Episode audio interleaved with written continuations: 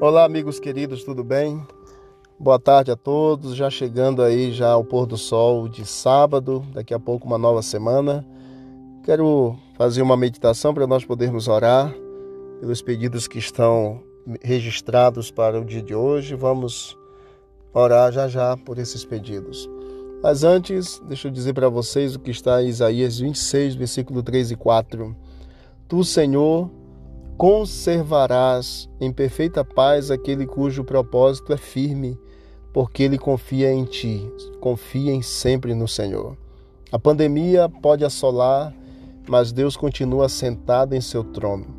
O inimigo invasou, o coronavírus assolou a terra, mas nesses momentos difíceis podemos aprender lições de confiança.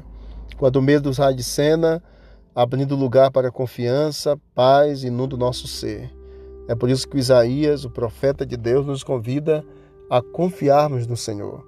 O segredo simples para nós sobrevivermos a qualquer crise que enfrentamos é a confiança de que o Criador do universo, nosso Redentor, Redentor de todo, todo mundo, nos ama e cuida de cada um de nós a despeito do que estejamos enfrentando ou venhamos até mesmo a enfrentar. Confie no Senhor. Tu, Senhor, conservarás em perfeita paz aqueles cujo propósito estão firmes no Senhor, porque eles confiam em Ti. Vamos orar e que Deus continue nos abençoando, nos ajudando em cada uma das nossas lutas diárias. Querido Deus e eterno Pai, muito obrigado por todas as tuas bênçãos, obrigado porque o Senhor tem cuidado de nós. Temos os nossos pedidos aqui para que o Senhor continue abençoando, administrando a nossa vida, cuidando da nossa existência aqui nessa terra e nos preparando para o céu.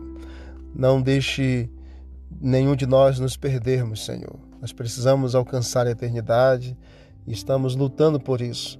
Abençoa, Senhor Deus, todos os enfermos.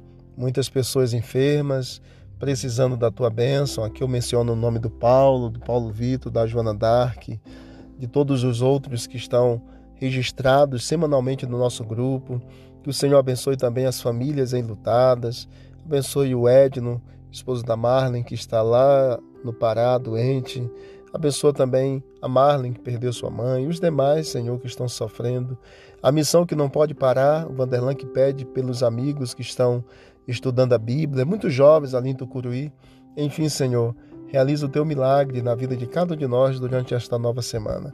Que o Senhor continue cuidando de todos nós e perdoe as nossas falhas também. Somos imensamente agradecidos ao Senhor, porque Tu és bom e a Tua misericórdia dura para sempre. Possamos continuar confiando em Ti. É a nossa oração e pedimos uma boa semana em nome de Jesus. Amém.